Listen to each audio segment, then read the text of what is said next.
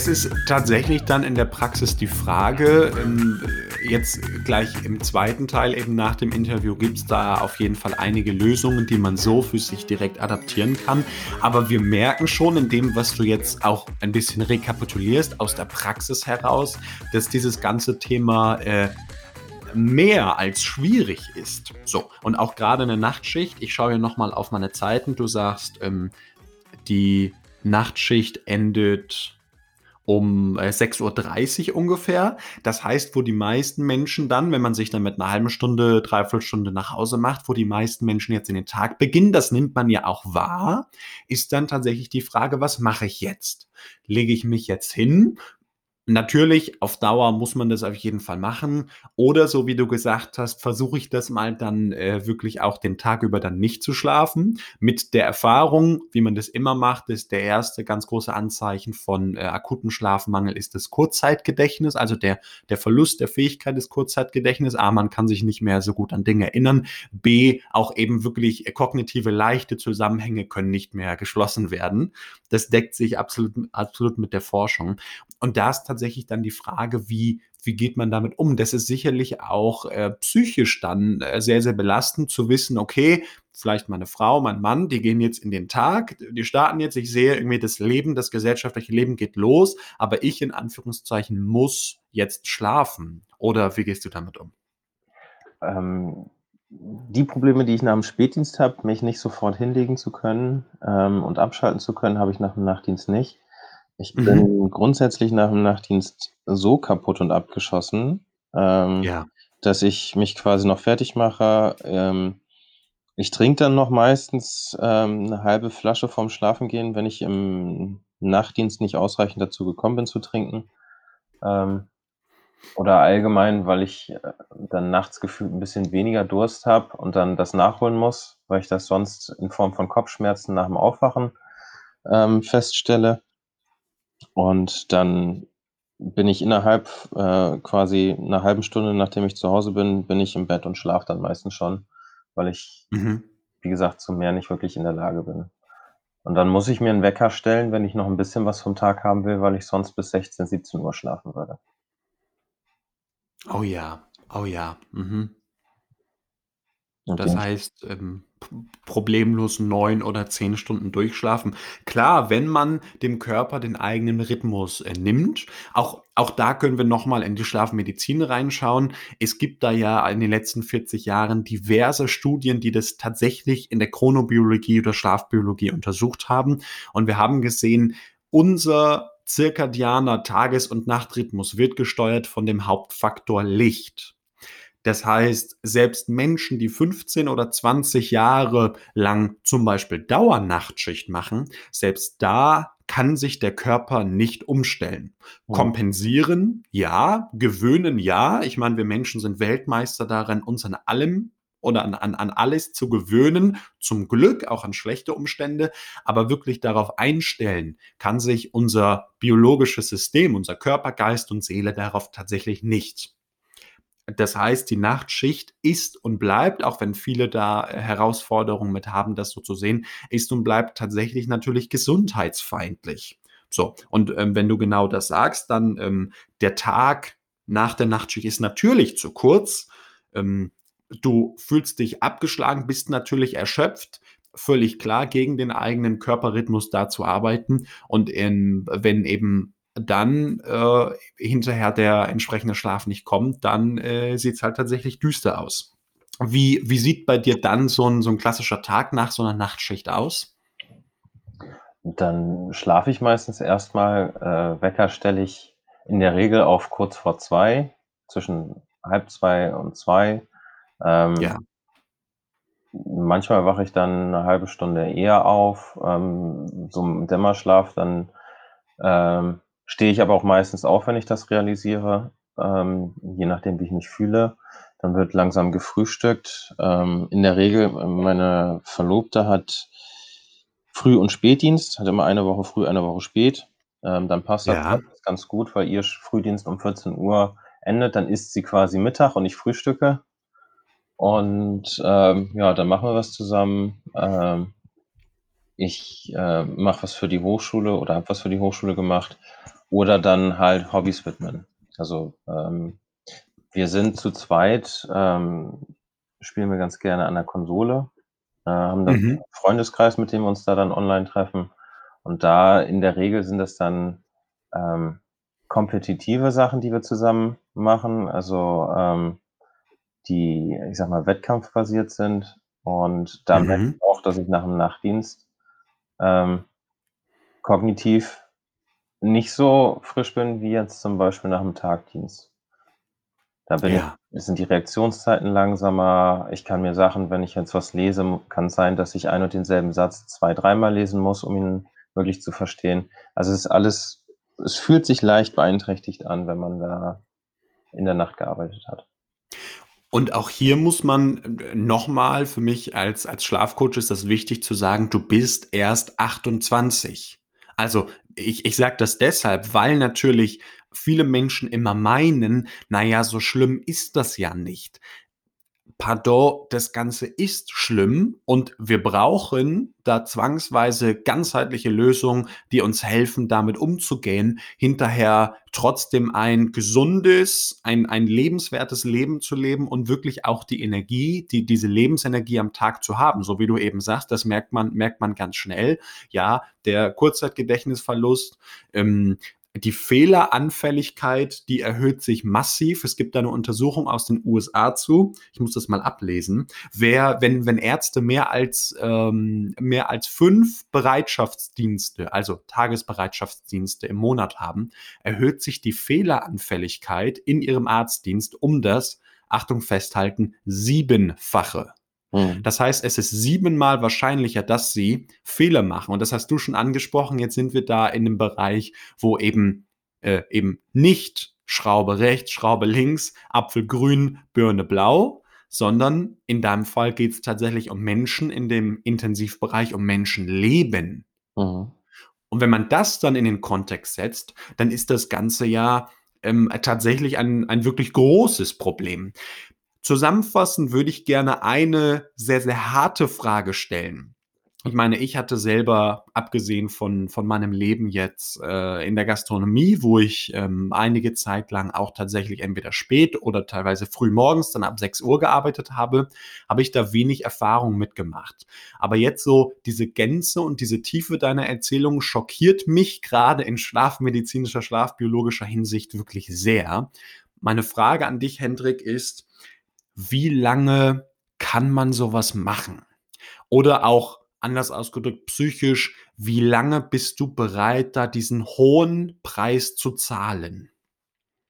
Hm, bevor ich die Frage beantworte, muss ich auch noch dazu sagen, dass ich, ähm, eben dadurch, dass ich weniger Sport mache und merke, dass ich, ähm, da auch negative Konsequenzen, ähm zum Thema, äh, Schlafhygiene merke. Also, seitdem ich weniger Sport mache, schlafe ich anders.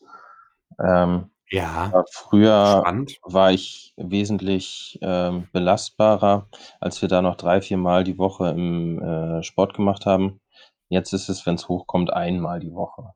Und, äh, auch das ist in den letzten Wochen ziemlich selten geworden, weil man dann doch irgendwie nach dem Dienst zu bequem ist, sich dann noch mal, ähm den inneren Schweinehund zu überwinden. Ich glaube, das hat Den berühmten. genau, ich glaube, das hat sich, äh, auch negativ ausgewirkt. Aber Mhm. so direkt weitermachen vor allen Dingen arbeite ich jetzt aktuell nur mit 75 %, nicht 100 %, ähm, Ja. würde ich auf jeden Fall nicht bis zur Rente machen. Ähm, Mhm. war mir von vornherein aber auch klar, deswegen habe ich das Studium ja angefangen. Hm w weil ich persönlich es nicht sehe, dass man unter den Arbeitsbedingungen, ähm, die aktuell herrschen, ähm, das bis zur Rente machen kann, ohne kaputtzugehen. Nicht nur körperlich, auch emotional. Mhm, mhm. Und, ähm Äh, das das ist natürlich, äh, 'n hartes und 'n großes Wort und ich glaube, viele, äh, Zuhörer, die das dann dann hören, auch aus dem Bereich, die teilen das genau mit dir. Also, man man kann das ruhig so sagen. Ich meine, rein aus schlafbiologischer Sicht unterschreibe ich das zu 100 %. Dieses Schichtsystem, das macht Menschen kaputt. Nicht nur körperlich, A, weil es völlig gegen den Chronorhythmus geht, sondern auch emotional, was du beschrieben hast. Die Frage ist ich weiß gar nicht, ob du das beantworten kannst. Gibt es da für dich eine Lösung? Ich meine, du studierst das, vielleicht kennst du andere Systeme, vielleicht hast du dich schon mit Lösungsansätzen beschäftigt. Was würde man denn machen? Weil tatsächlich müssen ja auch Menschen morgens, mittags, abends und nachts umsorgt werden in unseren Krankenhäusern. Ja, klar. Ähm, äh, es war auch in der einen oder anderen Nacht ist das mal Diskussionsthema gewesen, dass eben viele Kollegen da Probleme mit haben, mit dem Frühdienst um 6:00 anzutreten. Die hatten sich da, ähm, das ein oder andere Mal gewünscht, dass er vielleicht 'ne Stunde später losgeht. Ähm, das war waren Überlegungen, die, ähm ja, ich sage mal so, in Nebenbeigesprächen dann aufgekommen sind. Ähm, ich beschäftige mich im Rahmen meiner Bachelorarbeit grade mit, ähm, speziellen Arbeitszeiten für Mitarbeiter, die eben spezielle Arbeitszeiten benötigen. Man darf ja nicht vergessen, es ist weiterhin ein Frauenberuf. Ähm, Großteil der Pflegekräfte sind weiblich und, äh, in unserer Gesellschaft ist es ja auch immer noch weiter so, dass, äh, 'n Großteil der Frauen eben für die Kindererziehung in Anführungszeichen zuständig ist oder sich zuständig sieht. Und Mhm. das sorgt halt dafür, dass eben, ähm, besonders in der Pflege teilweise da auch spezielle Arbeitszeiten notwendig sind. Und da beschäftige ich mich quasi damit, wie man die auf Intensivstationen, ähm, zielbringend einführen kann, beziehungsweise, ähm, wie sowohl Mitarbeiter als auch, ähm, Stationen von speziellen Diensten eben profitieren können. Und, ähm, ich glaube, so Möglichkeiten, die die sozialen, ähm Notwendigkeiten, also was einfach, ähm, gemacht werden muss, zum Beispiel jetzt 'n Kind um 8 oder um 7:30 in die Schule bringen zu können, wenn man Ja. alleinerziehend ist oder, ähm, der Partner eben auch berufstätig ist und das nicht erledigen kann, ähm, dass das möglich sein muss für Pflegekräfte. Jetzt mal unabhängig auch von von Eltern, gibt auch Mhm. oder einige Pflegekräfte, die Angehörige pflegen und da sind auch gewisse Arbeitszeiten notwendig und, ähm dass man da viel individueller drauf eingehen müsste eigentlich. Problematisch ist da einfach nur, dass wir viel zu wenig Personal haben, um Ja. alle Stellen, die wir in Deutschland haben, zu besetzen, ähm, sodass das gefühlt, äh, in der Praxis auf jeden Fall noch relevanter ist. Und, ähm, Da um das ist ja tatsächlich 'ne Sache, wo du's grade ansprichst mit dem Personal, was auch zum Glück, ja, Gott sei Dank die letzten Jahre in der in der medialen Wahrnehmung zumindest stärker wird. Und, ähm, äh, trotzdem ist dann ja die Frage, selbst, ähm, wenn man das Ganze erst mal kompensiert mit mehr Gehalt oder mit deutlich mehr Gehalt, ist ja hinterher immer noch die Frage, ähm, berechtigt dieses Gehalt, ähm, diesen hohen Preis zu zahlen, diesen körperlichen und und und seelischen, ähm, Verfall, ja, oder dies diese dieses Hingeben, dieses Leben lassen da äh, berechtigt das das? Ähm, äh, oder wie siehst du das? Ähm, der Beruf Pflege hat ganz viel, so habe ich das bisher wahrgenommen, mit Berufung zu tun. Es geht 'n spezieller, ich sage mal, Menschenkreis, ähm, nimmt sich diesen Job zu Herzen. Äh, und in der Regel, so war mein meine Wahrnehmung bisher, sind die auch bereit, mehr zu geben für die Arbeit jetzt, als es zum Beispiel andere tun würde würden. Deswegen war auf diesen Berufsstand, äh, ausgelegt meine Wahrnehmung auch bisher so, dass wesentlich mehr toleriert wird, als es zum Beispiel Mhm. an anderen Berufssparten toleriert werden würde. Und, ähm, da habe ich mit vielen oder mit vielen Problematiken meine Probleme, ähm, persönlich, weil, ähm, ich mir schon wünschen würde, dass dass da bei gewissen Thematiken der Aufschrei dann auch in der Berufsgruppe selbst größer wäre. Und, Ja. ähm, es wird viel zu viel einfach nur hingenommen und dann quasi einmal kurz drüber aufgeregt, aber, ähm, da kommt dann nichts bei raus. Was jetzt die Arbeitszeiten, Dienstzeiten per se angeht, ähm, ja, gibt's um auf die ursprüngliche Frage noch mal zurückzukommen, gibt es verschiedene Modelle, die wir im Studium nur relativ, äh, kurz behandelt haben, ähm, ich mich aber im Rahmen des Projektmanagements im Studium und jetzt der Bachelorarbeit auch noch 'n bisschen zusätzlich beschäftigt habe. Es gibt 'ne Vielzahl von verschiedenen Systemen, ähm, die vorschreiben, ähm, zum Beispiel verschiedene Dienststrukturen, ähm wo man einfach nicht drum rumkommt, ist, dass halt 24 Stunden am Tag, ähm, besetzt werden müssen. Man kann relativ viel zusätzlich machen, ähm, wenn man genügend Personal hat, zum Beispiel, ähm, aus spezielle Ausfalldienste, dass wenn jemand ausfällt, dass, äh, man dann, ähm sofort einen in petto hat, der einspringt. Aktuell läuft's meistens so, dass dann rumtelefoniert wird und man im Frei quasi angerufen wird, um einzuspringen.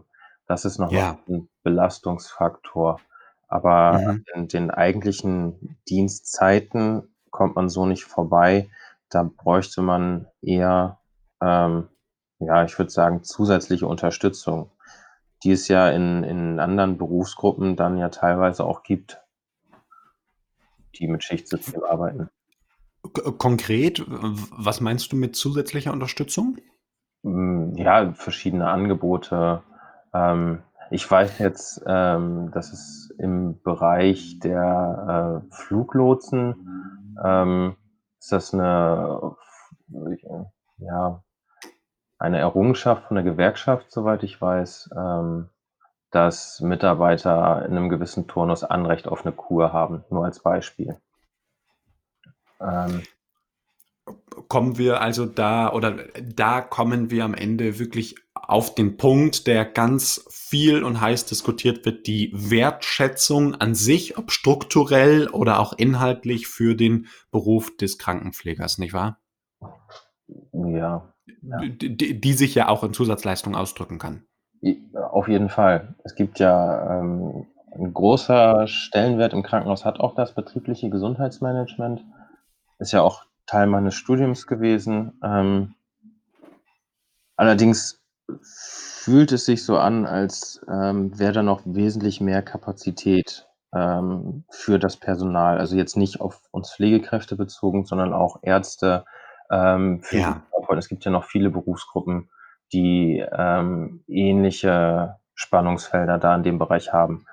Und, ähm, da ist aber so, was ich bisher wahrgenommen habe, jetzt nicht wirklich das Problem der Arbeitgeber, sondern einfach, dass es finanziell einfach nicht wirklich, äh, im großen Rahmen durchführbar ist, weil, ähm, das System da jetzt nicht wirklich drauf ausgelegt ist.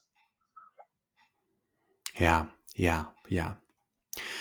Da beißt sich hinterher, wie man so schön sagt, der Hund in den Schwanz. Und da sind wir tatsächlich, äh, bei den Themen, die in den letzten Jahren immer wieder diskutiert werden.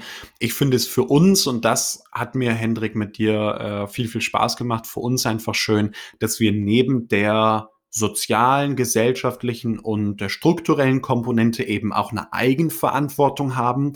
Das heißt, jeder Mensch selber auch für sich sorgen kann, sich sein seine Schlafgewohnheiten, Schlafhygiene, Schlafbiologie, aber auch eben Lebensumstände so zu designen, dass er eben wahnsinnig gut, äh, damit klarkommt unter den gegebenen Umständen. Und da, lieber Hendrik, hat's mir hat's mir großen Spaß gemacht mit dir. Das war auch für mich jetzt aus jemandem, der eben nicht aus diesem Bereich kommt, wahnsinnig spannend, da mal wirklich diese die die die Marker aus der Praxis zu erkennen, zu sehen, diese Muster herauszuarbeiten.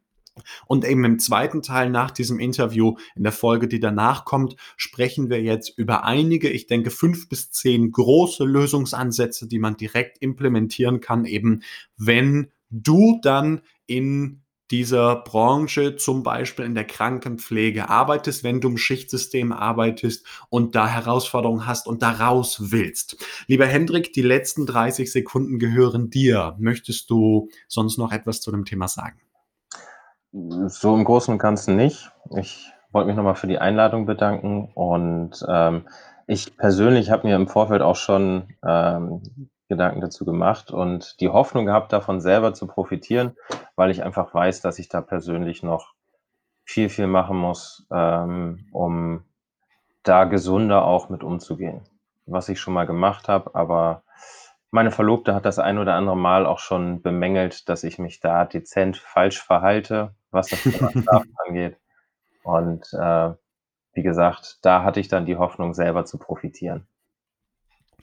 Ja, ja. Dann Hendrik, äh, meine Empfehlung an dich. Ich werde dir den Link sowieso zuschicken, die Podcast-Folge, die jetzt genau danach kommt. Also die Antwort auf die offene Frage, wie gehe ich damit um, wenn ich in einem Schichtsystem arbeite?